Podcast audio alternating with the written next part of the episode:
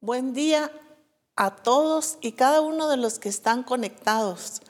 Es una bendición el poder dirigirme hacia ustedes, deseándole toda clase de bendiciones, tanto en su vida personal, en su familia, empresas, negocios y, por supuesto, dentro del servicio del Señor. Eh, quiero agradecer a los hermanos y hermanas que enviaron su participación de enriquecimiento hacia el discipulado.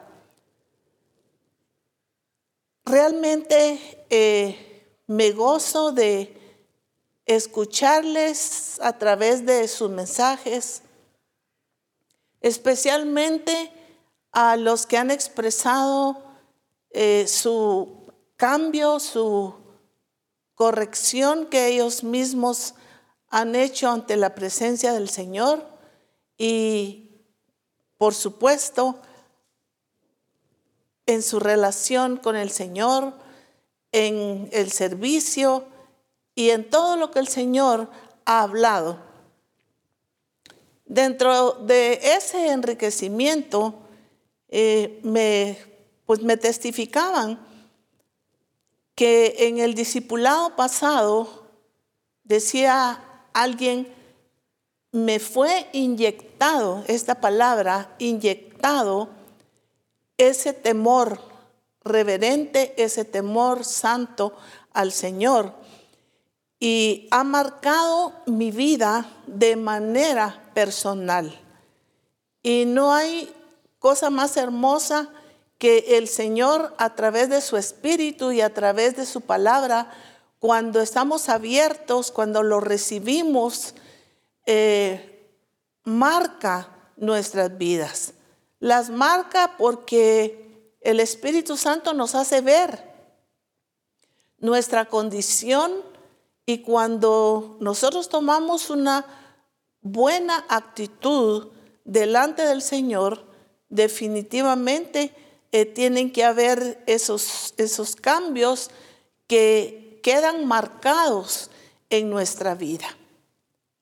Es importante cuando recibimos la enseñanza del Señor, cuando recibimos su palabra y de verdad nos, nos marca, nos sella, ¿verdad? Como dice Cantares, eh, ponme como un sello en tu corazón. Y eso es lo que hace el Señor a través de su Espíritu, sellarnos con esa enseñanza, con esa corrección, con esa dirección que el Señor nos da a través de su palabra. Y también la palabra el discipulado me ha edificado. Realmente uno de los objetivos de que estemos eh, compartiendo la palabra del Señor, la enseñanza, es para edificar, para edificarnos. Y que de esa manera cada uno de los siervos, de la sierva del Señor, de los discípulos, eh, puedan también edificar a otros, edificar a su familia, edificar los grupos y edificar a todas las personas con las que se relacionan. Entonces, eh, qué importante es el, sentirse que se está siendo edificado. Y definitivamente esto es cuestión de actitud, de una buena actitud cuando se recibe la enseñanza. Eh, también eh, me decían, ¿cómo podemos influenciar en otras, en otras personas. Y he meditado mucho en el discipulado, me expresaban, y me ha llevado a escudriñar más. Qué lindo porque realmente en varios discipulados hemos hablado de la importancia de escudriñar las escrituras, porque en ellas tenemos la vida eterna. Y qué importante es que la escudriñemos aparte de poder escuchar a los siervos del Señor enseñarnos, a nuestros discipuladores, pero que nosotros vayamos a la palabra. Como el versículo que mencionábamos acerca de, en el libro de los Hechos, ¿verdad? Estos eh, iban y escudriñaban para ver si estas cosas eran así. Entonces, qué hermoso es eh, que me digan, esto me ha llevado más a escudriñar.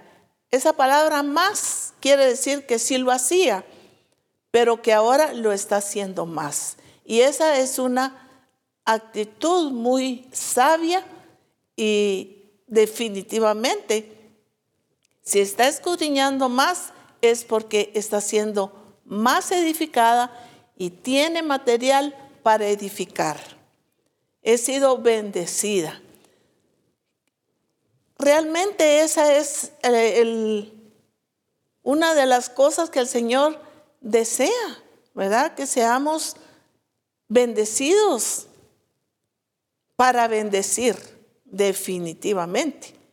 Y que cada uno y cada una de nosotros nos sintamos gente bendecida que podamos decir, soy un hombre bendecido, soy una mujer bendecida. Por lo tanto, somos una familia bendecida.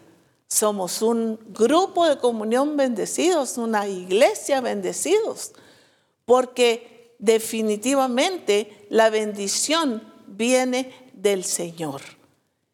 Y es promesa y es cumplimiento de lo que el Señor nos dice a través de su palabra. El que nosotros seamos bendecidos, el que nosotros seamos enriquecidos en todo. Y qué, qué hermoso el poder escuchar eh, cada una de su participación muy, muy edificante, muy importante y que algunos aspectos de los que ustedes compartieron eh, estaremos tocándolo esta mañana. Así es que muchísimas gracias por cada uno de, de los testimonios, puedo decir, ¿verdad? Pero de esta participación. Y decían, eh, también lo he escuchado nuevamente Qué hermoso es, porque sé que eh, esta sierva del Señor lo vuelve a escuchar y lo enseña a sus mujeres en el discipulado. O sea, enriquecido, lo comparte con las hermanas de su iglesia, de su congregación. Y esto es un aspecto muy, muy importante, el poder volver a escucharlo y, decía ella, y dar vida. El objetivo es dar vida, recibir vida y por supuesto dar vida a los demás. Haciendo evidente en mí la palabra. Qué, qué lindo realmente eh, poder leer esto que envían. Qué, qué hermoso es que alguien diga es evidente, o sea, en mí la palabra. Que lo vea el esposo, los hijos, los compañeros de trabajo, toda la gente con la que nos relacionamos, que es evidente lo que el Señor ha hecho en nuestra vida. Porque va a ser mucho más fácil presentar el Evangelio de vida, el Evangelio poderoso, el Evangelio que transforma, que cambia. ¿Por qué? Porque es evidente en el hombre de Dios, porque es evidente en la mujer de Dios, es evidente en todos nosotros, siervos de Dios, libertados del pecado y hechos siervos de Dios. ¿Para qué? Para manifestar su nombre, para manifestar su poder, para cumplir con todo lo que el Padre se ha propuesto desde antes de la fundación del, del mundo. En nuestro discipulado anterior vimos aspectos de cómo podemos influenciar o ser influenciadas o influenciados por el enemigo. ¿Con qué objetivo? Con el objetivo de distraernos y que perdamos el objetivo del Padre en nuestras vidas y en nuestro ministerio. Esto lo tocamos en el discipulado, pero también lo escuchamos de nuestro apóstol en reforma apostólica. Qué enriquecimiento el que hemos recibido a través de las enseñanzas. Y se tocaba el libro de Nehemías, de ver cómo el enemigo eh, definitivamente quiso distraer la vida de Nehemías. Y cómo el enemigo muchas veces nos distrae con muchas cosas. ¿Para qué? Para apartarnos del objetivo principal que es el establecimiento del reino de Dios en la tierra. Ya tocamos esto, ya lo escuchamos en reforma y Creo que es, ha sido bastante entendible lo que el Señor nos ha querido decir a través de esto. Hablamos también acerca del temor de Dios en nuestras decisiones. Y pues una de las personas que envió pues su participación decía, fue inyectado en mí ese temor. Qué importante es que como hijos de Dios, como hijas de Dios, nosotros vivamos en ese temor, en ese temor reverente al Señor. Hemos visto y estudiado pues al pueblo de Israel, cómo perdió ese temor al Señor, ese respeto hacia el Señor. Estuvimos mencionando en el libro de Malaquías 1.6 y solo lo leo de paso porque ya lo vimos en nuestro discipulado pasado y también nuestro apóstol nos lo amplió tremendamente en reforma apostólica. El Hijo honra al Padre, el siervo a su Señor.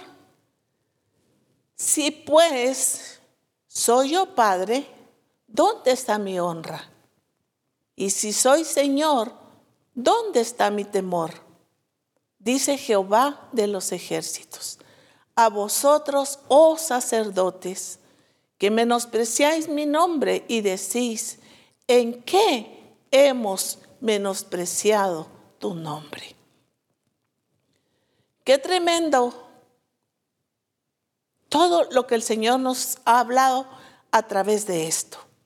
Definitivamente, si los sacerdotes estaban en esta condición, estaban mal, estaban deshonrando a Dios, pero al mismo tiempo había una ceguera en ellos. Una ceguera espiritual. Porque le preguntan al Señor, ¿en qué? ¿Verdad? nuestro apóstol mencionaba, ¿verdad? ¿En qué te hemos menospreciado? ¿En qué hemos menospreciado tu nombre? ¿En qué te hemos robado? O sea,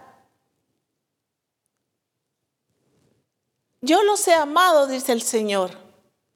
¿En qué nos, hemos, nos has amado?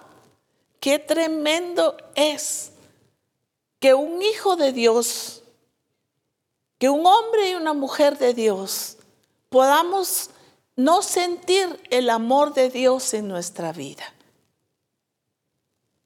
Me encanta el versículo tan hermoso y pues se ha usado para la evangelización, pero es para nosotros de tal manera, de una manera inmensa, de una manera grandísima, amó Dios al mundo. De una manera tan grande, te ama Dios a ti. Me ama Dios. Pero una cosa es que lo escuchemos. Una cosa es que la podamos decir o repetir. Pero la otra cosa, y la más importante, es que podamos reconocer que somos amados de Dios.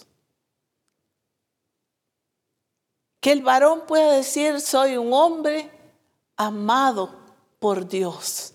Pero puedo sentir el amor de Dios.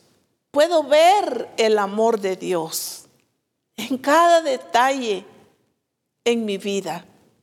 No hay cosa más hermosa que poder amar a Dios sobre todas las cosas. Pero qué hermoso es el que tú y yo podamos sentir ese amor de Dios para nosotros. Que podamos saber, no solo por conocimiento, que Dios nos ama, sino el poderlo sentir. Ahora, ¿por qué no las personas no pueden sentir a Dios? Hay muchas razones, pero una de las razones es porque nosotros no estamos cerca de Él, porque estamos alejados de Él. Como le dice el Señor, porque tu corazón está lejos de mí. Está lejísimos de mí. Qué importante es el corazón. Pero así como el Señor nos ama con todo, con todo su corazón, también nosotros debemos amar al Señor con todo nuestro corazón sobre todas las cosas. Y sentir ese amor en nuestra vida, verlo cada día, desde que nos levantamos hasta que nos acostamos. Y como decía, en cada detalle podemos ver y sentir el amor de Dios. Pero este, este pueblo, ni los sacerdotes, ni el pueblo, decía, ¿en qué nos has amado?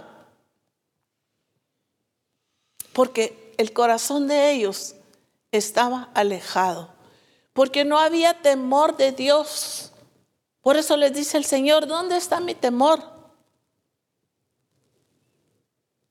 ¿Dónde está mi honra? Porque no lo estaban temiendo, porque no lo estaban honrando. Pero ellos se preguntaban, ¿verdad? Pero hemos tenido bastante enseñanza y usted puede volver a escuchar el discipulado, puede volver a escuchar reforma apostólica y entender de parte del Señor todo lo que estudiamos en Malaquías, lo que encontramos, lo que pudimos escudriñar en el libro de Malaquías y específicamente en este versículo, que es tan claro la forma en que el pueblo ni los sacerdotes honraron ni temieron a Dios. Encontramos en las escrituras a hombres de Dios, escogidos por Dios, con un gran ministerio y que hicieron grandes cosas realmente. Sin embargo, en un momento dado de desobediencia a hacer exactamente como Dios les había mandado, deshonraron a Dios. Y un ejemplo de ello es Moisés. Moisés le creyó a Dios. Moisés sacó al pueblo de Israel de Egipto. Moisés abrió el mar. ¿Cuántas cosas Moisés hizo? Y realmente Moisés tuvo muchísima paciencia con el pueblo de Israel. Humanamente pudiéramos decir, no, es que Moisés tenía razón. Es que el pueblo realmente sacó de quicio, como decimos, al Señor, a, a Moisés, y él realmente fue paciente. Pero cuando se trataba de hacer exactamente lo que el Señor le decía, Él no lo hizo. Podríamos decir, porque Él ya estaba cansado del pueblo, porque estaba enojado con el pueblo. Y ese es el problema. Ese es el problema cuando tú y yo nos desenfocamos de hacer como el Señor dice, lo que el Señor dice y cómo quiere que lo hagamos. Y cuando nos distraemos y nos dejamos atormentar por las circunstancias. ¿No sucede que muchas veces tenemos esta expresión y decimos, no, es que yo, yo ya me cansé, yo solo falta una gota de agua para que mi vaso se derrame. Porque nos frustramos, permitimos en nuestro corazón que nuestro corazón se llene de, se atormente y se empiece a llenar de desesperación, de angustia, Permitimos, digo permitimos, porque todo lo que sucede en tu vida, en la mía, en nuestro corazón, es porque nosotros lo permitimos. Es porque nosotros le abrimos la puerta. Porque nosotros le decimos, pase adelante.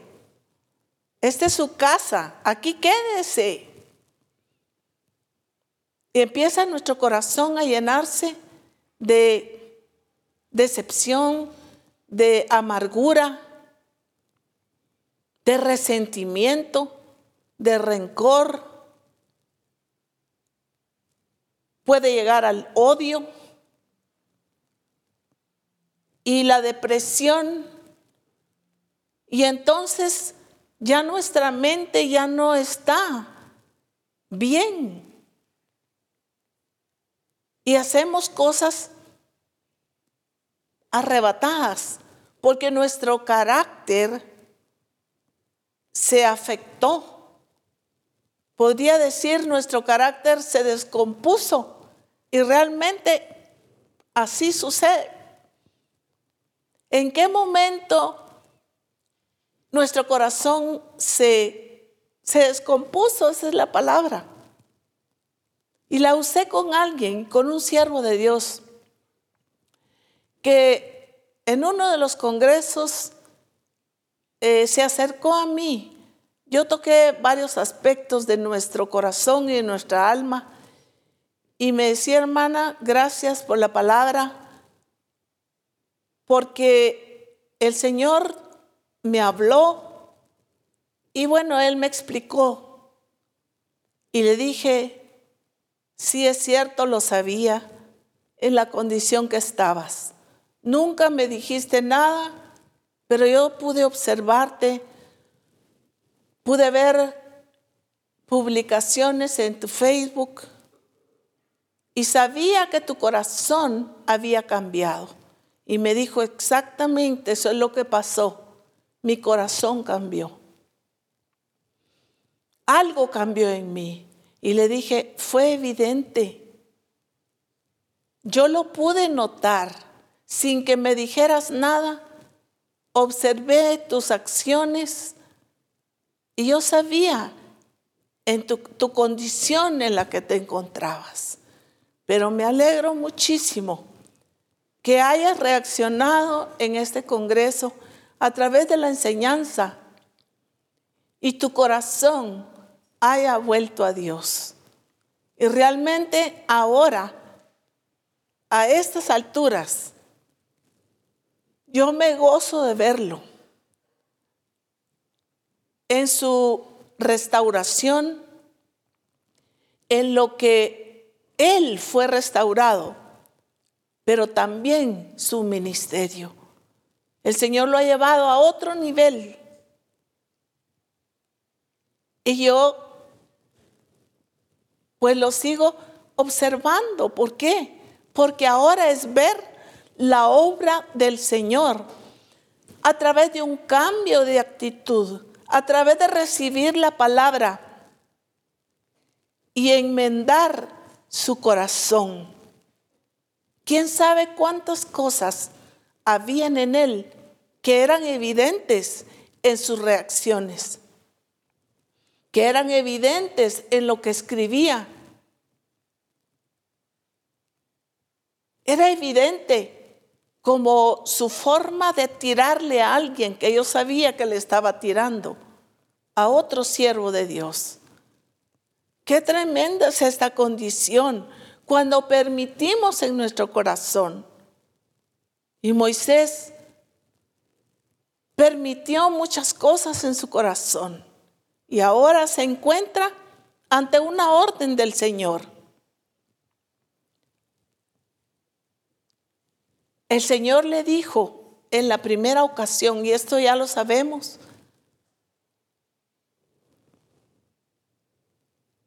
que tenía que golpear la peña. Pero en esta segunda ocasión, el Señor no le dijo que golpeara la peña.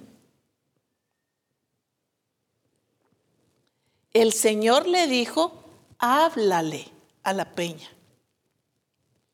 Hay mucha diferencia entre golpear algo y hablarle algo.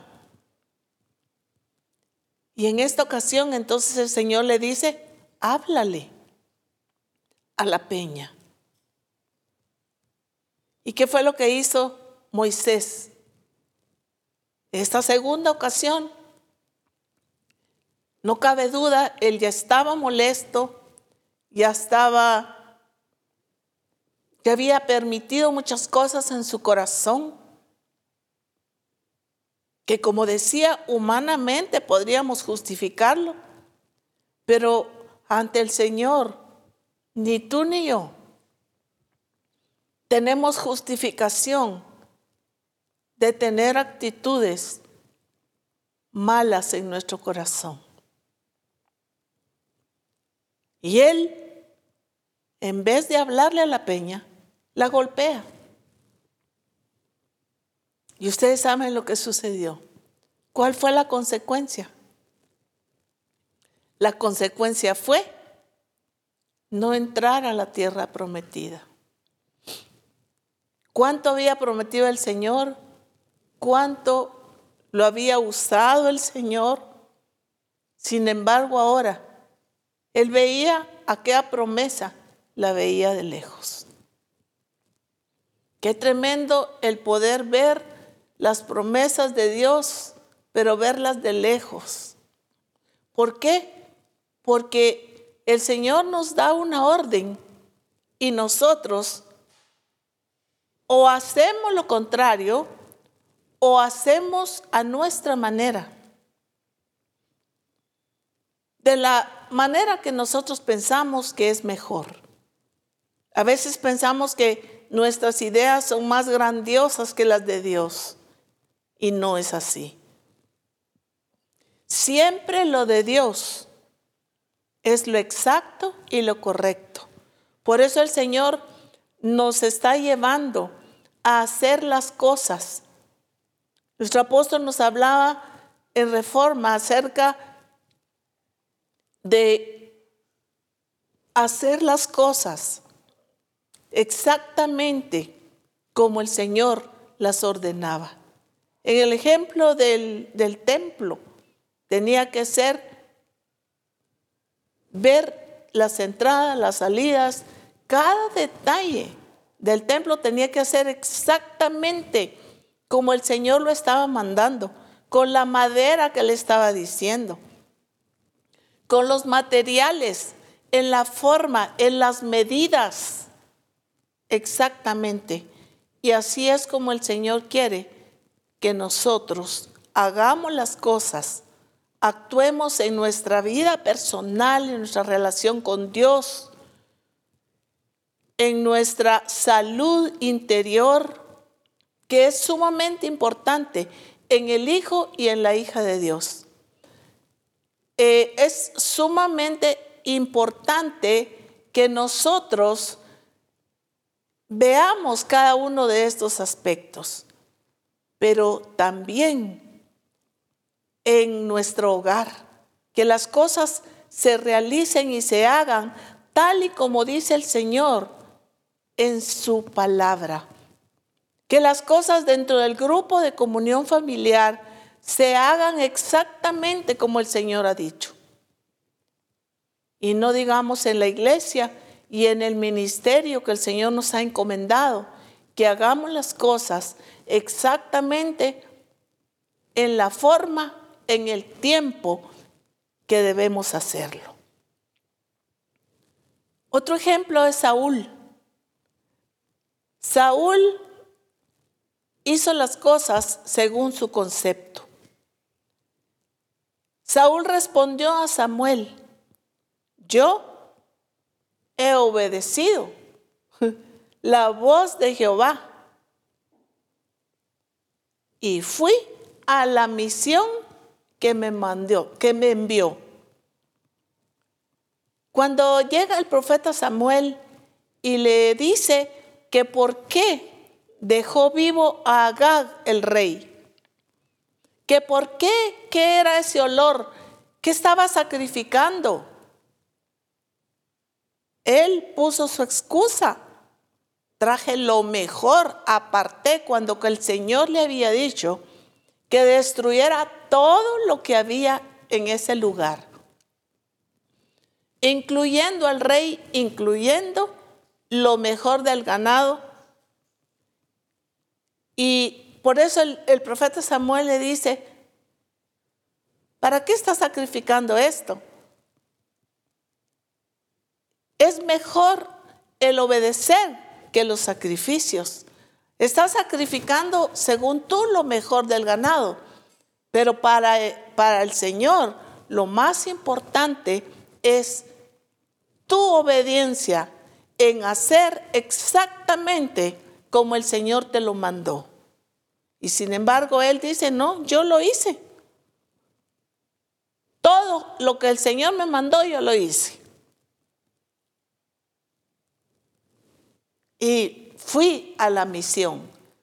Es cierto, muchas veces podemos ir, podemos hacer, pero las cosas como nosotros pensamos y como nosotros creemos que es mejor nuestra idea que la de Dios. No es así. ¿Qué sucedió con Saúl? ¿Cuáles fueron las consecuencias para él? En primer lugar, el profeta Samuel le dice, porque Jehová te ha desechado como rey. Una de las consecuencias fue que fue desechado. Fue desechado como rey.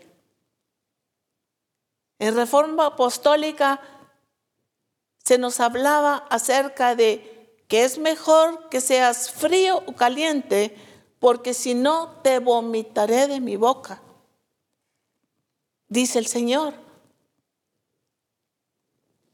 Y el rey fue desechado por el Señor. No fue desechado por los hombres, fue desechado por el Señor.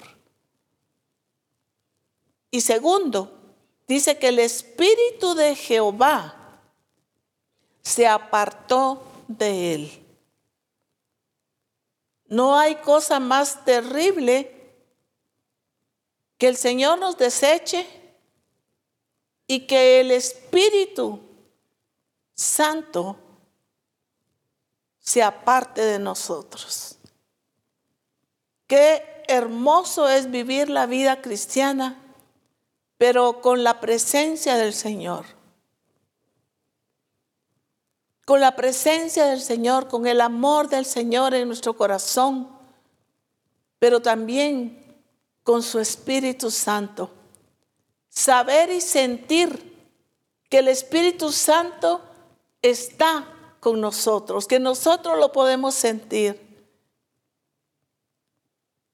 que está dentro de nosotros. Sin embargo, la consecuencia para Saúl fue que el Espíritu se apartó. El Espíritu de Jehová, dice, se apartó de él.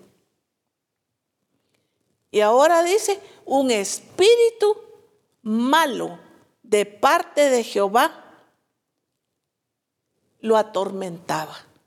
Eso lo, encontramos, no lo vamos a leer. Primera Samuel 15, 20. Todo el 15 nos habla acerca de esto. Un espíritu malo de parte de Jehová lo atormentaba.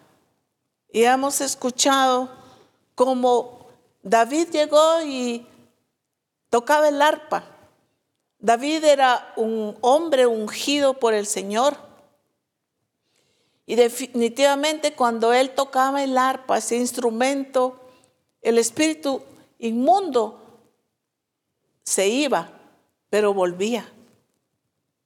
Qué tremenda consecuencia en la vida de Saúl por no haber hecho realmente y obedecido a Dios, temido a Dios, respetado a Dios en la orden que el Señor le había encomendado. Josué nos dice en Josué 24, 14, en la versión TLA, respeten a Dios, obedézcanlo y sean fieles y sinceros con Él. Obedezcan, respeten a Dios, obedézcanlo y sean fieles y sinceros con Él. Aquí encontramos varias eh, palabras muy importantes. Respeto, a Dios. También se ha estado trabajando en reforma apostólica acerca del respeto a Dios. El respetar a Dios, el obedecerlo, que definitivamente es mejor que los sacrificios, obedecer a Dios y sean fieles y sinceros. Podríamos desglosar cada una de estas palabras, pero a través de que usted lea detenidamente estos versículos, que el Espíritu Santo siga hablando a nuestro corazón a través de nuestra fidelidad a Dios, pero en sinceridad con transparencia delante del Señor. Que seamos transparentes. Definitivamente si somos transparentes con Dios, vamos a ser transparentes también con los demás. Podemos servir a Dios, pero ¿cómo lo estamos haciendo? En la versión, siempre el mismo versículo de Josué 24, 14, en la Biblia del Jubileo, JBS, dice, ahora pues, temed al Señor y servidle con perfección y verdad. Temed al Señor y servidle. Pero ¿cómo vamos a servirle? Nos está hablando de servirlo en temor, pero nos está hablando de servirle con perfección. ¿No es eso lo que el Señor ha estado haciendo en nuestra vida? Al hablarnos, al traernos de varios años corrigiéndonos. Ha corregido asuntos del corazón, del alma. Nos ha corregido en actitudes, nos ha corregido en hacer las cosas como Dios quiere, nos ha corregido en que veamos nuestro carácter, nos ha corregido como familia, como pareja, esposo, esposa, hijos, suegra, nuera, nietos. De todas formas, el Señor nos ha venido corrigiendo, nos ha venido corrigiendo acerca de nuestras finanzas, acerca de los negocios, acerca de nuestra prioridad a Dios.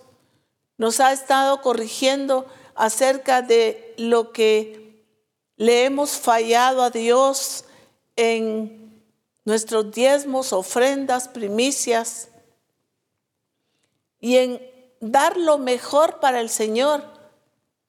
No es, no es cierto que eso es lo que el Señor ha corregido en nosotros. Vimos en reforma acerca de la gente llevaba sacrificios, el pueblo llevaba sacrificios, pero ¿qué les dice el Señor? Traen lo cojo, lo manco, lo, lo que no sirve prácticamente. Y el Señor nos ha corregido acerca de la forma y con la actitud que le damos al Señor. De todas formas, el Señor no ha venido corrigiéndonos para perfeccionarnos, porque esta, este es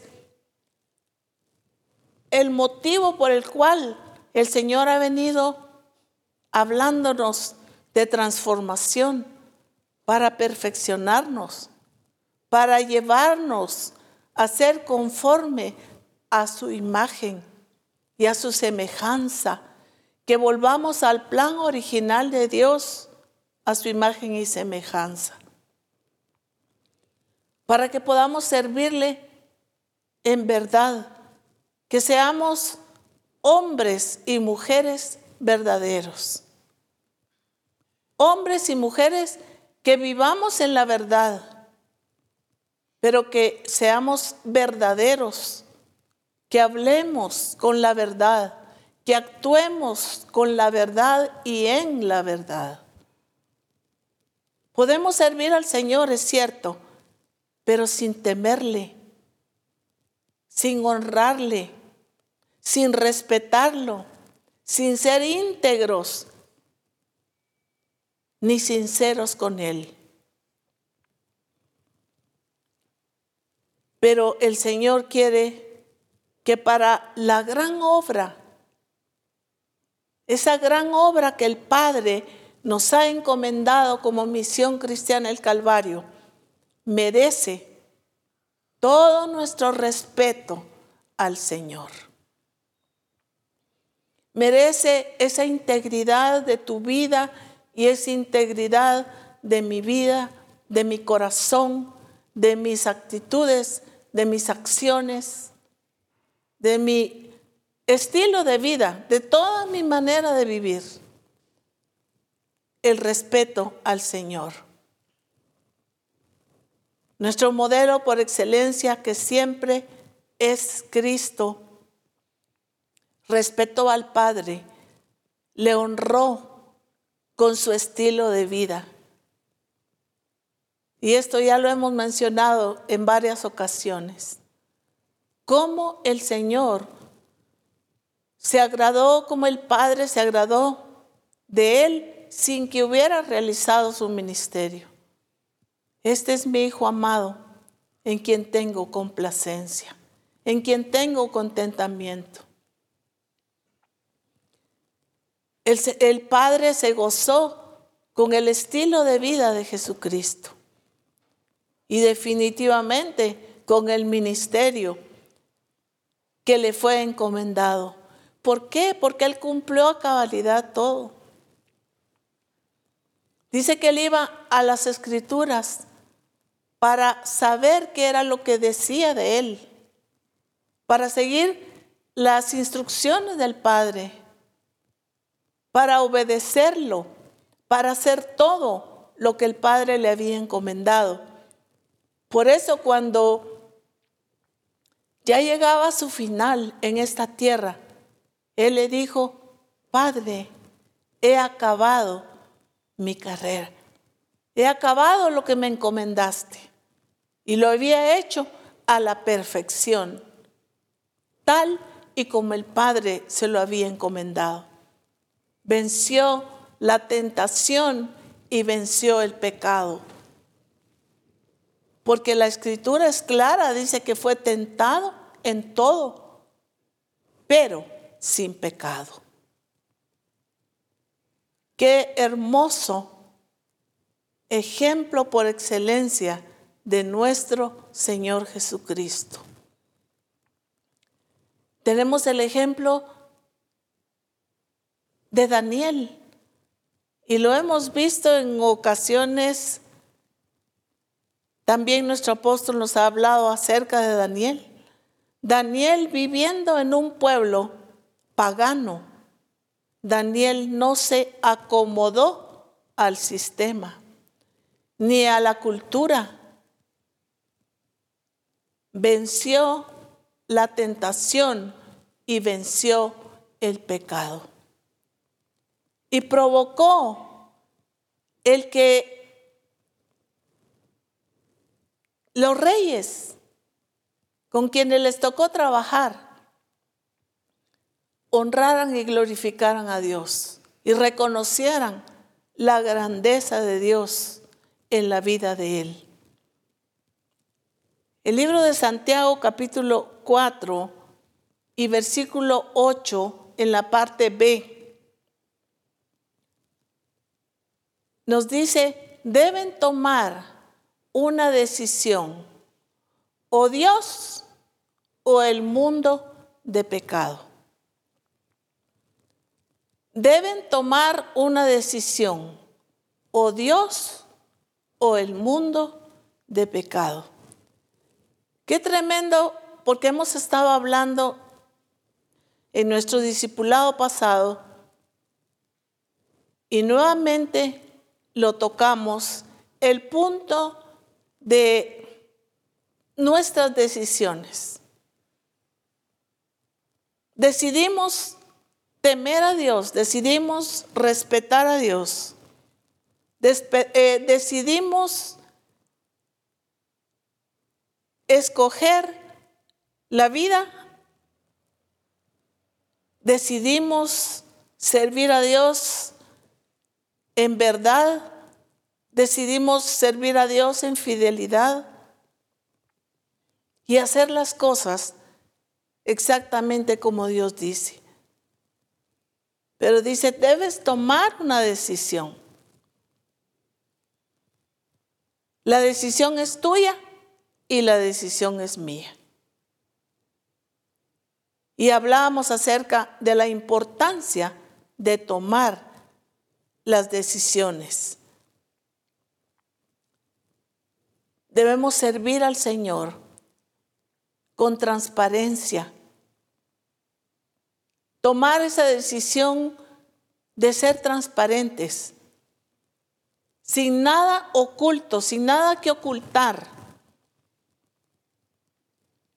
Y también se ha hablado acerca de esto. El Señor nos ha hablado que debemos ser honestos, que no debe haber en nosotros nada, nada oculto, sin otras intenciones o motivaciones. Hay motivaciones en, en nuestra vida que no son las correctas. Podemos servir a Dios por otras motivaciones, como levantar nuestro propio reino. Qué tremendo es, ¿verdad? Y muchas veces influenciados el varón por una esposa.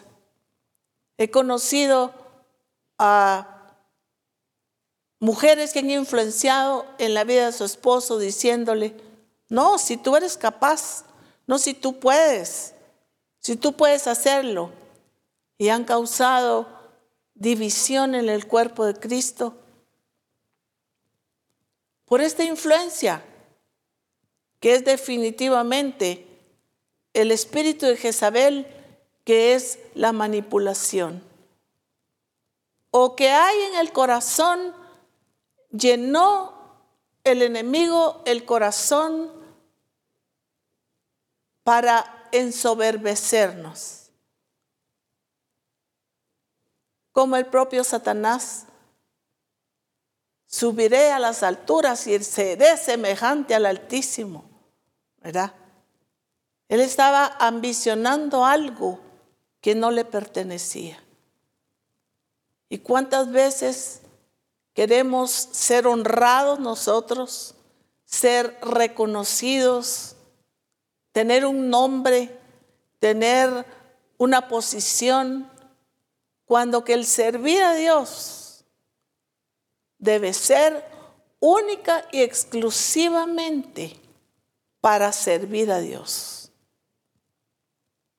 En una actitud de rendición al Señor, de humildad, como lo hizo Cristo, se humilló a sí mismo, tomando forma de siervo y siendo obediente hasta la muerte y muerte de cruz.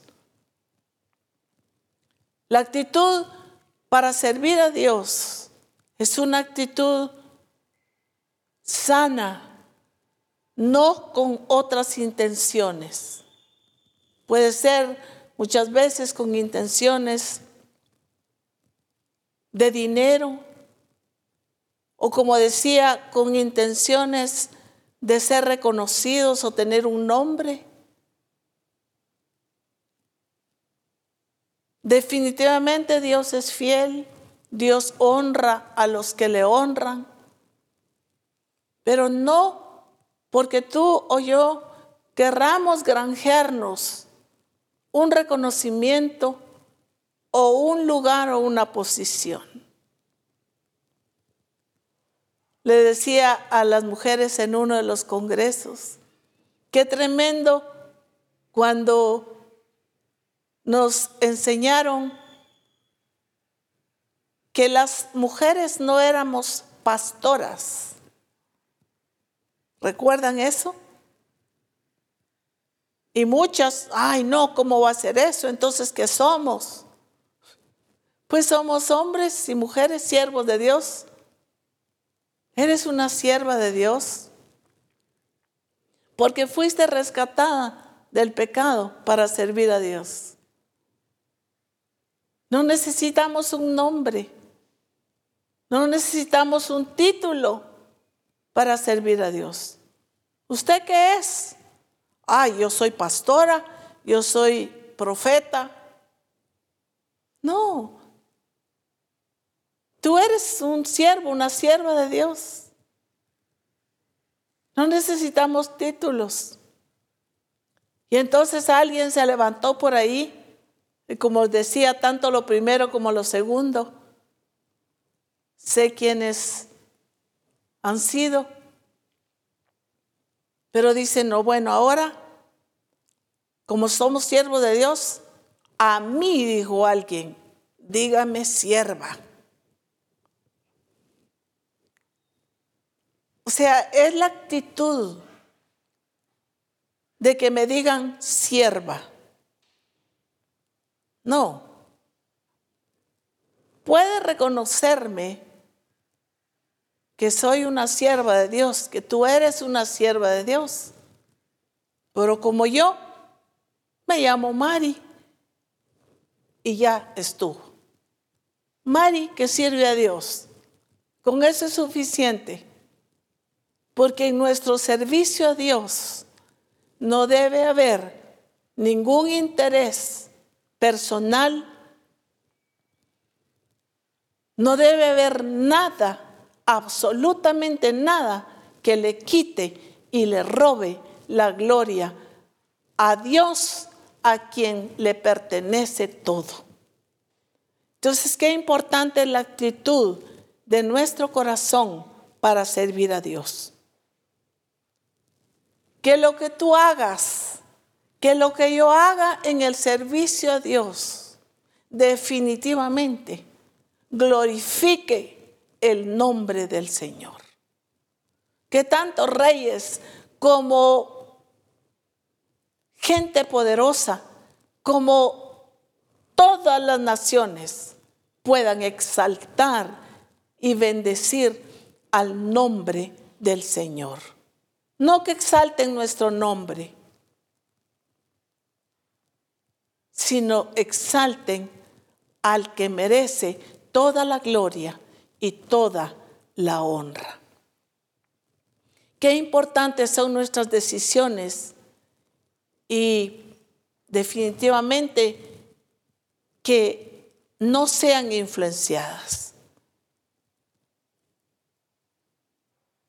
por el enemigo, pero también por personas cercanas, como familia, padres, hermanos, esposo, esposa, amigos, quienes utilizan la manipulación y presión para que hagamos lo que ellos dicen o tomen decisiones por nosotros. Qué tremendo hay culturas donde la hija tiene que casarse con cierto varón porque ya la comprometieron. Y en, algunos, eh, en algunas culturas ya la vendieron prácticamente, ¿verdad? O porque les conviene o porque así es la cultura. Y eso es un, una situación muy, muy común en muchas culturas, pero dentro de la cultura del reino es que tú y yo vamos a hacer las decisiones correctas porque estamos siendo guiados por el Espíritu del Señor, porque estamos eh, aprendiendo y entendiendo lo que la Escritura me dice a mí para tomar decisiones correctas en todos los aspectos de mi vida. ¿Cuántas veces dejamos y permitimos que un esposo influencie en nuestras decisiones? Que nos alejan de Dios, que nos alejan del propósito de Dios. ¿Cuántas veces la esposa influencia para la vida del esposo, para la vida de los hijos? ¿Cuántas veces hay esa manipulación de que la persona, el hombre o la mujer, los hijos, hagan lo que se les está diciendo que hagan. Qué tremendo, decía un hermano, mis padres me obligaron y mi padre nunca pudo cumplir su sueño de ser un médico Y sin embargo, él quería verse realizado en mí y por eso me obligó a hacer esta profesión. ¿Cuántas veces obligamos a nuestros hijos a hacer algo que nosotros no pudimos hacer o que simplemente nosotros queremos que ellos hagan? Pero qué hermoso es que nuestros hijos aprendan, que el esposo aprenda, que la esposa aprenda, que todos aprendamos a depender de Dios a escudriñar las escrituras, qué es lo que las escrituras nos dicen, qué es lo correcto para hacer nuestras decisiones, no influenciadas por nadie, sino porque nosotros en la presencia del Señor decidimos. Todas nuestras decisiones deben de estar basadas definitivamente en el Señor. Podemos ser influenciados por los amigos, amigas. Ustedes saben que siempre hay eh, esas influencias. Por eso muchos jóvenes terminan en, la, en el alcoholismo, en la drogadicción, en la prostitución. ¿Por qué? Por influencia de los amigos. Hay mucha presión y mucha influencia muchas veces de las amistades. Pero por eso es que nosotros tenemos que enseñar a nuestros hijos y aprender nosotros también a no ser influenciados y dirigidos por los demás, por esas amistades, sino a regirnos por lo que dice el Señor, por lo que está escrito por lo que es correcto, bueno, delante del Señor. Entonces es muy importante que nuestras decisiones no la tomen nuestros amigos, sino nosotros decidamos en base a lo correcto que el Señor nos dice a través de las escrituras y guiados por su Espíritu Santo. ¿Por qué tomamos malas decisiones? Las tomamos por inseguridad, por temor. ¿Por qué nos dejamos influenciar, ya sea del padre, de la madre, del esposo, de, los, de quien sea? Porque hay cierta inseguridad en nosotros de que no nos deja decidir. Entonces esa influencia que está sobre nosotros nos hace tomar decisiones malas o más adelante nos vamos a arrepentir de haber tomado esa clase de decisiones. Y pensar, sí es que me obligaron, es que me vi forzado, me vi forzada a tomar esa decisión pero porque no somos capaces de tomar nuestras propias decisiones. No estoy hablando de hablar de nuestras propias decisiones en sentido de lo que yo quiera, sino en lo que Dios quiere correctamente para mi vida, para mi familia, para mi futuro, para exactamente cumplir el plan del Señor. Cuánta inseguridad hay en los niños, en los jóvenes, en las señoritas y aún en las personas adultas. Hay esa inseguridad. Ay, es que no sé qué hacer. Es que no sé qué hacer. No sabes qué hacer porque no has escudriñado la palabra porque no sabes lo que Dios quiere para tu vida.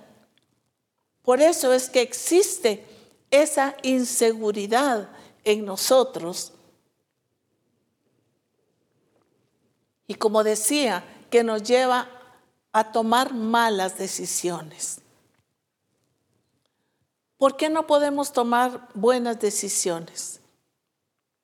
Por falta de amarnos a nosotras mismas, por falta de amarnos a nosotros mismos. Es bueno preocuparnos por los demás, es bueno, pero yo no puedo cuidar de los demás si no cuido de mí misma. Entonces es importante que nos amemos. No estoy hablando de un amor enfermizo, en que como yo me amo, solo yo voy a comer, que porque yo me amo, voy a tener acciones egoístas. No, no estamos hablando de ese amor. Estoy hablando de ese amor donde yo reconozco lo que soy, lo que valgo, porque el Señor me ha dado ese valor. En el libro de Mateo capítulo 22, 37 eh, en adelante, dice Jesús le dijo, amarás al Señor tu Dios con todo tu corazón, con toda tu alma y con toda tu mente. Este es uno de los grandes mandamientos, pero el segundo dice eh, el versículo 39, y el segundo es semejante, amarás a tu prójimo como a ti mismo. Si lo puedes subrayar, hágalo. Amarás a tu prójimo como a ti mismo. De estos dos mandamientos depende toda la ley y los profetas.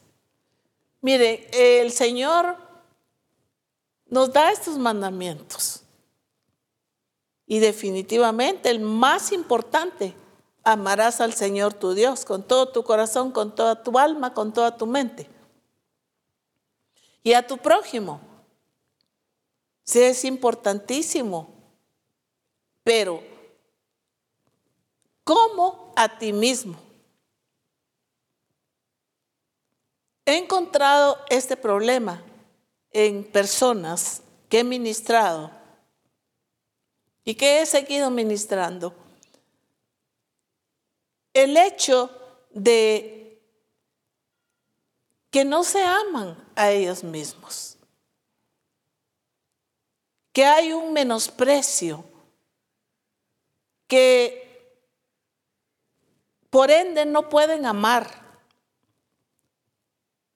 Hay un conflicto y les he dicho, es que no puedes si no eres capaz, primero de amar a Dios, de amar a tu prójimo, de amar a los demás, si no te amas a ti mismo, si no te amas a ti misma. Por eso el Señor es muy claro en estos versículos, como a ti mismo. Entonces, si yo me amo a mí misma, puedo amar a los demás. Si yo me cuido a mí misma, puedo cuidar de alguien más. Si yo me respeto a mí misma, puedo respetar a los demás. Es lo que yo sea, lo que puedo ser para los demás. Entonces es importantísimo que nosotros pongamos atención a esto. Entonces cuando yo me menosprecio, cuando yo siento que no valgo, entonces voy a ver que pues ni modo hay que hacer lo que los demás dicen, porque yo no soy capaz de decidir por mí misma, por ese menosprecio, por la falta de amor a mí misma. Y ahí está una de las razones por las cuales nunca podemos tomar decisiones. Porque creemos que no no somos capaces o que no valemos nada. Muchas personas dicen, es que yo no valgo nada. Se está, están desvalorizados por completo. Se maltratan a sí mismos. Es que yo soy un tonto, soy una tonta, o muchas, muchas otras expresiones que ustedes ya lo pensaron, que, que podemos decirnos a nosotros mismos, pero ¿por qué? Por esa falta de amor a sí mismo. Pero el Señor y Padre de todas las cosas en su sabiduría nos está enseñando y nos enseña a través de su palabra cuáles son los, cuál es lo principal en nuestra vida. Amar al Señor, sí, pero amarnos a nosotros mismos para poder amar a los demás. También hay algo por lo cual no podemos tomar decisiones y es la falta de comprensión de lo que somos en Cristo. Por eso es que nos decimos, soy inútil, es que no sirvo para nada, es que soy torpe o soy esto, soy el otro. ¿Por qué? Por la falta de comprensión de lo que somos en Cristo. ¿Qué somos en Cristo? Somos nuevas criaturas. El que está en Cristo, nueva criatura es. Entonces somos nuevas criaturas. Las cosas viejas pasaron, han, hecho, han sido hechas nuevas. Somos nuevas criaturas. Ya no somos todo lo que éramos en el pasado. Y muchas veces continuamos viviendo en este pasado. Continuamos viviendo en, lo que hemos pensado de nosotros porque no comprendemos la obra de Cristo que ha sido perfecta en nosotros. Que fuimos rescatados de nuestra vana manera de vivir que recibimos de nuestros padres. ¿Cuántos utilizan la frase, es que yo sufrí malos tratos? Es que usted no sabe en el hogar que yo me crié. Usted no sabe cómo me trataron a mí, mis padres. No sabe usted todo lo que a mí me pasó eh, cuando yo era niña, cuando yo era niño. Malos tratos, menosprecio, rechazo yo tuve mucha falta de amor, por eso es que no puedo amar a otros. Y todo da lugar a sentirnos inseguros o inseguras y permitir que afecten nuestras decisiones correctas. El vivir en esa pasada manera de vivir es la que no nos ayuda a poder tomar las decisiones correctas. Y tomamos las decisiones lo más incorrecto posible. ¿Por qué? Porque nuestra manera de pensar es una manera incorrecta definitivamente. Entonces, qué importante es que nosotros comprendamos lo que somos en Cristo. ¿Cuánto nos ha hablado el Señor y vosotros estáis completos en Cristo, que estamos completos, que lo tenemos todo, que hemos sido limpios, que hemos sido rescatados, que somos hijos de Dios, que en Él encontramos esa verdadera identidad en Él. Entonces es muy importante para que podamos tomar buenas decisiones, comprender lo que ya somos en Cristo. No importa qué te hicieron, no importa cómo viviste, no importa qué sufriste. Lo importante es ahora que somos nueva criatura. Me decía un joven eh, de una de las naciones, me escribía y me decía, hermana, es que eh, yo pues me he alejado del Señor. Porque yo le preguntaba, bueno, ¿qué pasó? ¿Qué pasó contigo? Y me dices que mis papás se separaron y yo estoy deprimido y yo ahora ya no estoy ni yendo a la iglesia. Y le dije, ¿sabes una cosa? Te voy a contar una cosa. También mis padres se separaron. Yo tenía 11 años y mis padres se separaron. ¿Sabes cuál fue mi actitud? Irme sola a la iglesia. Me iba solita a la iglesia. Y bendigo a Dios, porque teniendo una edad tan corta, yo pude tomar mi propia decisión. Sí es cierto, me duele la separación de mis padres, pero ahora más que nunca yo voy a buscar a Dios, yo voy a ir a la iglesia.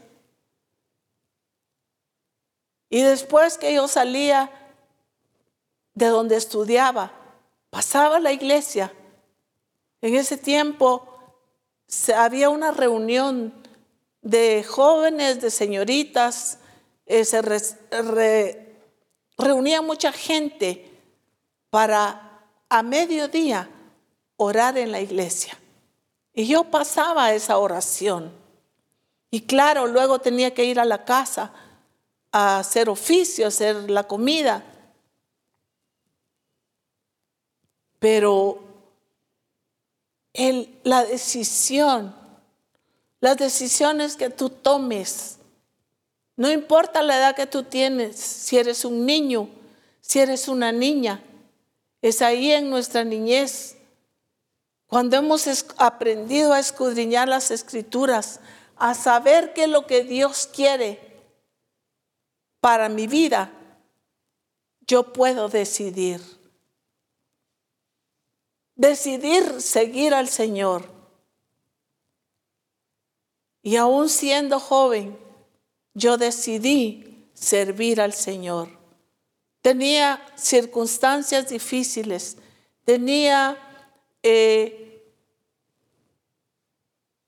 pues circunstancias difíciles económicas, habían estorbos, pero en medio de todos esos estorbos, mi corazón ardía por servir al Señor. Qué importante es que desde tu corta edad tú puedas tomar decisiones correctas. Enseña con tu ejemplo, con tu amor a tus hijos pequeños a amar la palabra. Eso sí agradezco a Dios porque mis padres yo los vi siempre leer las escrituras, amar al Señor. Mi hermana, desde muy joven, empezó a servir al Señor, a predicar, a amar la palabra. Yo bendigo a Dios porque desde mi niñez aprendí a amar la palabra y a saber que allí en las escrituras estaba la respuesta para mi vida. Durante todo ese tiempo yo no tenía quien me diera una enseñanza, que me dijera cómo hacer las cosas. Ni siquiera cómo hacer la comida. Yo tenía que escuchar la radio para ver algunas recetas, para escuchar recetas o preguntarle a mi vecina cómo se hacía un caldo de res, cómo se cocían los frijoles. Porque la primera vez que cocí Yo cocinaba con carbón y pues le eché poca agua y yo oía que tronaban y pues se quemaron crudos los frijoles. Y luego dije, hoy a esta vez les voy a poner bastante agua. Y empezaron a hervir, se salió el agua y me apagó el carbón. Esas fueron mis experiencias. Pero la mayor experiencia fue aprender en el libro de la vida, en la palabra del Señor, cada instrucción para poder tomar mis propias decisiones ante el Señor con la ayuda de su Espíritu Santo y entender qué era lo que el Señor deseaba para mi vida, que era lo que el Señor me estaba hablando y enseñando que yo debería de hacer. Qué importantísimo es enseñar a nuestros hijos, instruirlos en la palabra, para que aprendamos a tomar buenas decisiones. Eh, el salmista David, o David decía en el Salmo 119 y versículo 30, en la PDT, he decidido seguir el camino de la fidelidad. Prestaré atención a sus órdenes. Miren qué tremendo lo que nos dice este versículo.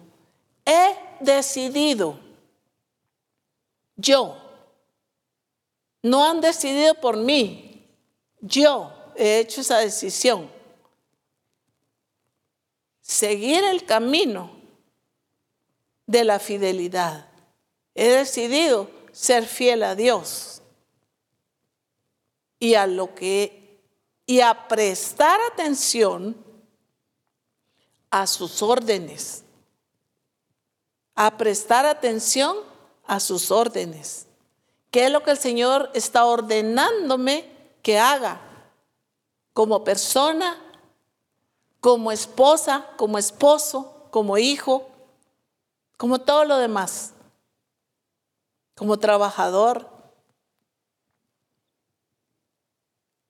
a seguir sus órdenes.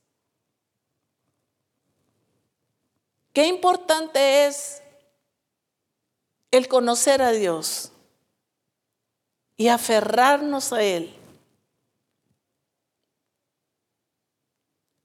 Yo siento que lo que les estaba contando de mi niñez, yo aprendí a aferrarme de Dios. En medio de esas circunstancias, a tomarme de la mano de Él.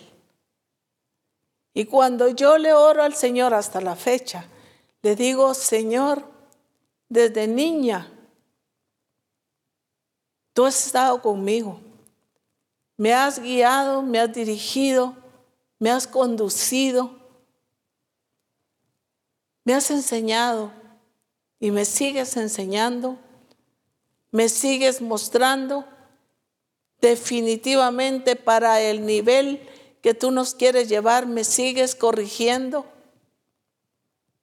pero sigues conmigo. Y tu palabra está ahí presente. Dice Proverbios 3, versículos 5 y 6. Fíate de Jehová de todo tu corazón y no te apoyes en tu propia prudencia. Reconócelo en todos tus caminos y Él enderezará tus veredas. No seas sabio en tu propia opinión. Teme a Jehová y apártate del mal. ¿Cuál debe ser nuestra fuerte confianza? Cuando nos dice, fíate de Jehová, nuestra fuerte confianza y nuestra dependencia debe ser del Señor, no de los demás, no de tu trabajo, ni siquiera de tu sueldo. No es ahí la dependencia. La dependencia no es del esposo. Bendito sea Dios cuando tenemos un esposo responsable, pero nuestra dependencia no es el esposo. Nuestra dependencia no es de la esposa, no es de tu negocio, no es de nada de esta tierra. Tu dependencia y mi dependencia debe ser y es del Señor. Aférrate a Él. Fíate de Jehová de todo tu corazón. De todo nuestro corazón, con toda nuestra mente, pensamientos, nuestra alma, nuestros sentimientos, nuestra voluntad. Y pues nuestro espíritu sabemos que le pertenece a Él. Desde que conocimos a Cristo, Él conquistó nuestro espíritu. Pero todo lo demás debe depender del Señor. Todo debe estar enfocado en Él para saber tomar sabias decisiones. Cuando tu atención está enfocada en Dios y mi atención está enfocada en Dios, puedo ser capaz por Él de tomar las mejores decisiones para mi vida, para mi familia y para el plan y propósito del Padre. Y sigue diciendo, y no te apoyes en tu propia prudencia. Apoyarse es sostenerse. Ah, no, es decir, si yo, yo tengo, yo puedo. No te apoyes en tu propia prudencia. Sostenerse a sí mismo. En otras palabras, lo que uno quiere en nuestro razonamiento, en tu razonamiento, en mi razonamiento, inteligencias, no si yo soy inteligente, o en tu propia o en mi propia sabiduría. Esa sabiduría humana, sino en la sabiduría de Dios, en Él. Por eso es que Fíate de Jehová de todo tu corazón para que podamos tomar no nuestras decisiones, no lo que nos conviene, no según nuestro razonamiento e inteligencia, sino lo que el Señor quiere. Dice, reconócelo en todos tus caminos no es solo conocerlo, es importante y sumamente importante tu conocimiento y mi conocimiento de Dios, pero es reconocer su persona, todo lo que Él es. No solamente lo que hace y nos da, sino lo que Él es. Su grandeza, su poderío, su majestad, todo lo que Él es. Todo Él y su palabra funciona. De que funciona, funciona.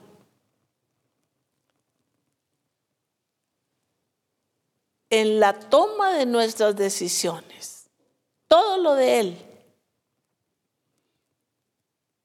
Definitivamente, si Él es el Rey de Reyes y Señor de Señores, el Todopoderoso, y su palabra que nos ha sido dejada para nuestra admonición, para que nosotros sepamos cuál es lo correcto y cuál es lo incorrecto y podamos tomar esas decisiones. En el libro de Santiago, y este es el versículo que teníamos ahí, que pusimos en la publicación. Santiago 1, 5 y 6 dice, si a alguno de ustedes le falta sabiduría para ser guiado a través de una decisión o circunstancia, debe pedírsela a nuestro benévolo Dios que da a todos generosamente y sin reprensión ni culpa y le será dada. Qué importante es el poder pedir esa sabiduría al Señor. Definitivamente, muchas veces podemos pedir al Señor gracia. Ah, un pastor me decía hace algún tiempo, es que yo no tengo gracia para hablar, no tengo gracia para con la gente. Y le dije, mira, la escritura dice que si alguno tiene falta de sabiduría, demándala a Dios. Pero igual, si te falta esa gracia de Dios, pídesela al Señor. Y de veras se lo hizo. Y pudo tener esa gracia y poder relacionarse con la gente de la iglesia. Qué hermoso es poder pedir esa sabiduría. Y ya este versículo, ustedes lo vuelven a leer, se vuelven a enriquecer en él, se van a dar cuenta de que Él nos va a responder y nos va a dar. Dice que generosamente nos va a dar. Y sin reprensión ni culpa te será dada y me será dada. Qué importante es entonces tomar las decisiones correctas con sabiduría para guiar y edificar nuestro hogar y nuestra familia nuestro grupo o la iglesia que tengamos a nuestro cargo. Dice eh, Proverbios 14.1, hablando de la decisión importante para edificar a nuestra familia, dice, la mujer sabia edifica su casa sobre un fundamento de preceptos piadosos y su hogar prospera. Pero la necia que carece de perspicacia espiritual la derriba con sus propias manos, ignorando los principios piadosos. La mujer que edifica, pero ¿dónde? Su casa, sobre un fundamento. Aquí está la importancia de ver ese fundamento, que son los preceptos. Dice, su hogar prospera. ¿Por qué? Porque nuestras decisiones están basadas en la palabra del Señor. Si ahí está todo. Está cuál debe ser el comportamiento y la responsabilidad del esposo. Está cuál es la responsabilidad de la esposa y cuál debe ser su actitud, cuál debe ser nuestro papel como madres, como padres. No exasperéis a vuestros hijos, criadlos en el amor y en la disciplina del Señor. ¿Cuánta instrucción tenemos en la palabra del Señor para poder edificar? Nos habla acerca de no manipular al esposo, ni el esposo a la esposa, o a los hijos, o a las demás personas. Porque alguien que es manipuladora va a manipular a todos los que se le pongan enfrente, ¿verdad? Y va a tratar de que se haga lo que se dice. En cierta ocasión me decía una esposa de pastor, es que la hermana fulana dice, aquí se va a hacer lo que yo digo. Entonces yo digo, bueno, entonces no se va a hacer lo que el Señor está diciendo, sino lo que ella dice. Qué tremendo es manipular a alguien. Puedes manipular a los discípulos que están bajo tu cargo. Aquí se va a hacer lo que yo digo. Y nadie puede opinar, nadie puede decir nada porque va en contra.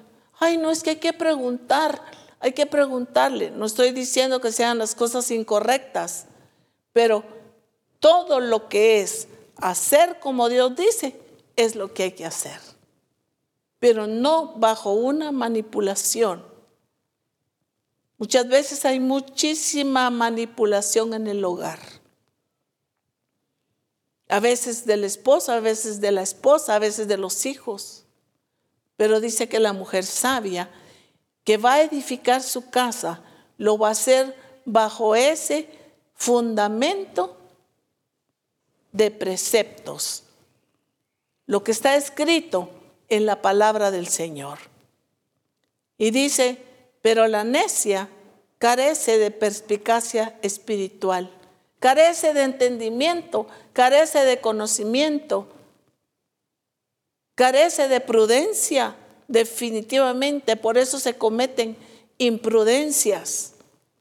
Y si cometemos imprudencias en el hogar, vamos a cometer imprudencias en el grupo Vamos a querer manipular a los demás a través quizá de palabras bonitas, palabras bondadosas, o sonrisas, para que la gente haga lo que nosotros decimos o estamos haciendo o diciendo. Pero definitivamente la escritura nos enmarca que el fundamento son los preceptos dados por el Señor. Y en Proverbios 24, 3 al 5, en la versión PDT, dice, un buen hogar se construye con sabiduría y se basa en la inteligencia, el conocimiento llena, las habitaciones de bienes valiosos y agradables. La sabiduría fortalece al hombre y el conocimiento aumenta su poder. Eh, qué lindo porque dice un buen hogar se construye con sabiduría y se basa en la inteligencia. ¿Cómo se construye? Con sabiduría. Y se basa en la inteligencia, pero no en tu inteligencia, sino ni en la mía, sino en la sabiduría de Dios, en el conocimiento. Dice el conocimiento llena las habitaciones. Pero ¿cuál conocimiento? No si yo lo sé. No, no es lo que tú sabes. No es lo que tú conoces. El conocimiento, pero el conocimiento pleno de Dios para tu vida y para la mía. Llena las habitaciones de bienes valiosos y agradables. La sabiduría fortalece al hombre y el conocimiento aumenta su poder. Qué lindo, qué hermoso. Encontramos mujeres que supieron tomar decisiones correctas. Y quiero dejar con ustedes y que ustedes se enriquezcan. No vamos a ampliar, pero me encanta la vida de Esther. Esther capítulo 4, versículo 13 al versículo 16. No lo voy a leer. Léanlo ustedes, escudriñenlo. Pero Esther tenía que tomar una decisión. Ella había sido llamada para ser preparada para si iba a ser elegida para ser la reina. Ustedes saben todo el relato, pero llegó el momento en que el tío de Esther descubre los planes malvados de Amán y manda a decirle a Esther. Y Esther pues le responde, mira, Solo puede presentarse alguien que ha sido llamado por el rey. Y, y perdón, Mardoqueo le responde, mira, el pueblo de que va a tener salvación va a tener. Dios va a usar a alguien. Si tú no te dejas usar, en otras palabras, pues Dios va a levantar a alguien más. Pero más vale la pena, eso es en mis palabras, que sea contigo, que sea a través de ti. Entonces Esther toma una decisión y dice, bueno, yo voy a entrar, que ayunen, yo y mis doncellas ayunaré, pero que por favor el pueblo ayune, porque yo voy a entrar al rey. Y si perezco, que perezca. Miren qué tremenda la decisión de Esther. Sabía que su vida estaba en juego, porque si el rey no llamaba y no encontraba gracia delante de él, iba a ser cortado su cuello. Y dice, si perezco, que perezca. Miren qué decisión más tremenda, pero esta decisión salvó una nación, una nación entera.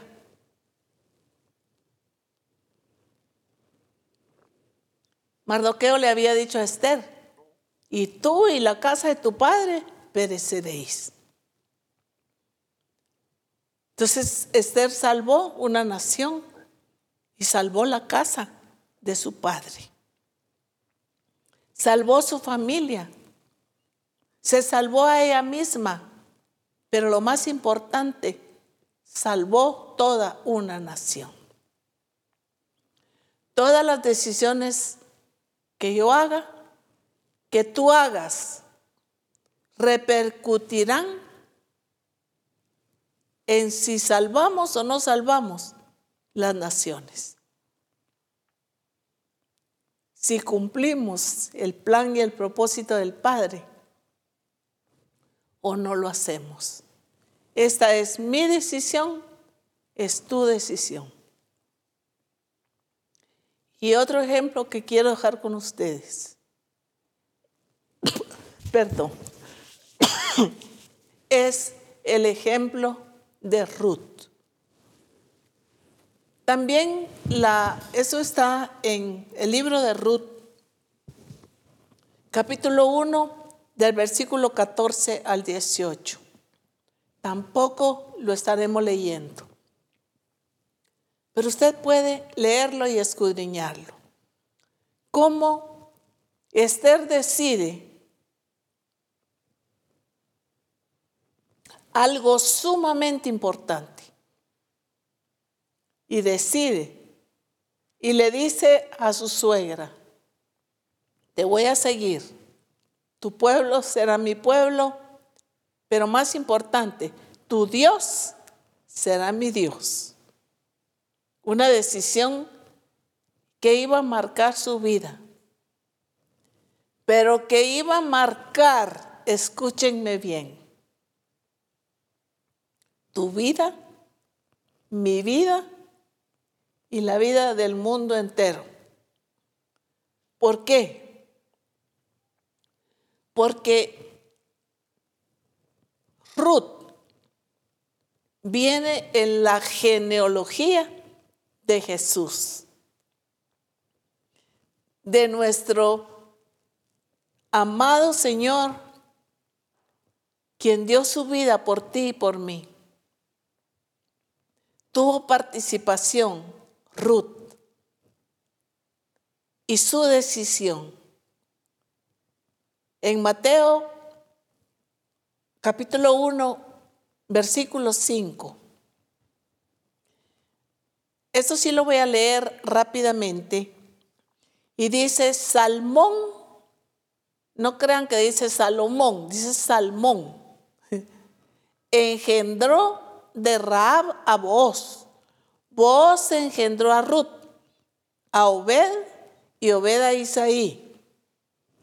Isaí engendró al rey David y el rey David engendró a Salomón, ahora sí es Salomón, de la que fue mujer Urias.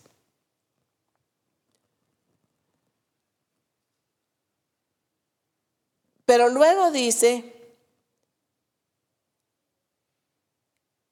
y Jacob, en el versículo 5, engendró a José, marido de María la cual nació Jesús, llamado el Cristo.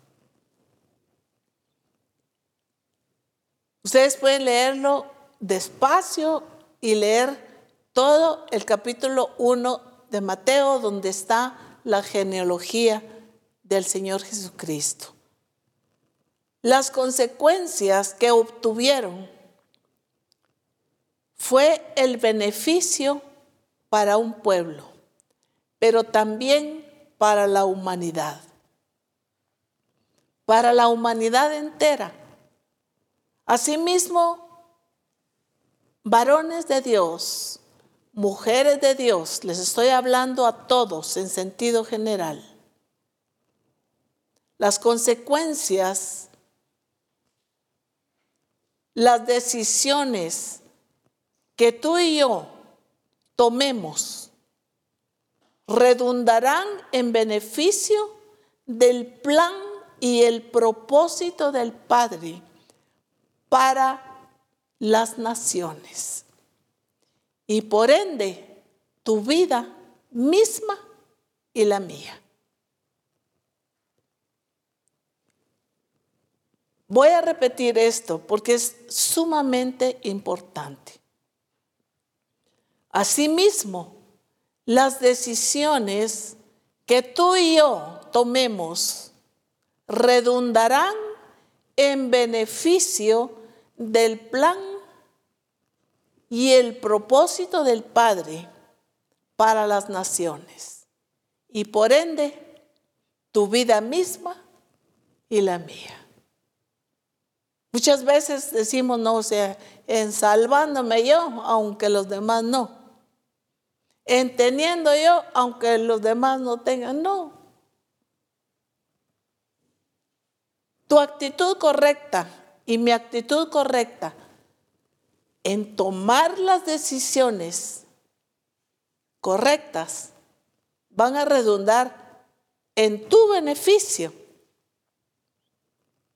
en tu vida, en tu familia, en el grupo, en la iglesia, pero también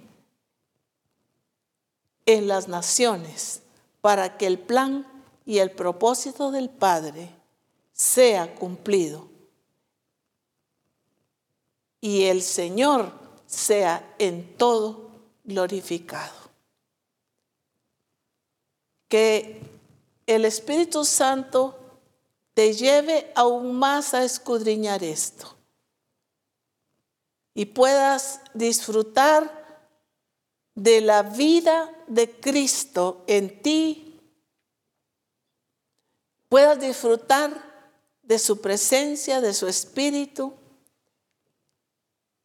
pero también puedas disfrutar de todo lo que el Señor ha dado para ti, para tu vida. Y puedas con esa vida transmitir vida a los que te rodean y a las naciones donde el Señor te va a llevar. Te bendigo, hombre de Dios, mujer de Dios, a tomar las decisiones correctas basadas en lo que el Señor quiere, pero cómo lo quiere. Dios te bendiga, reciban todo el cariño, abrazo para ustedes y que sigan siendo edificados y bendecidos para la gloria y para la honra de nuestro Señor Jesucristo. Bendiciones.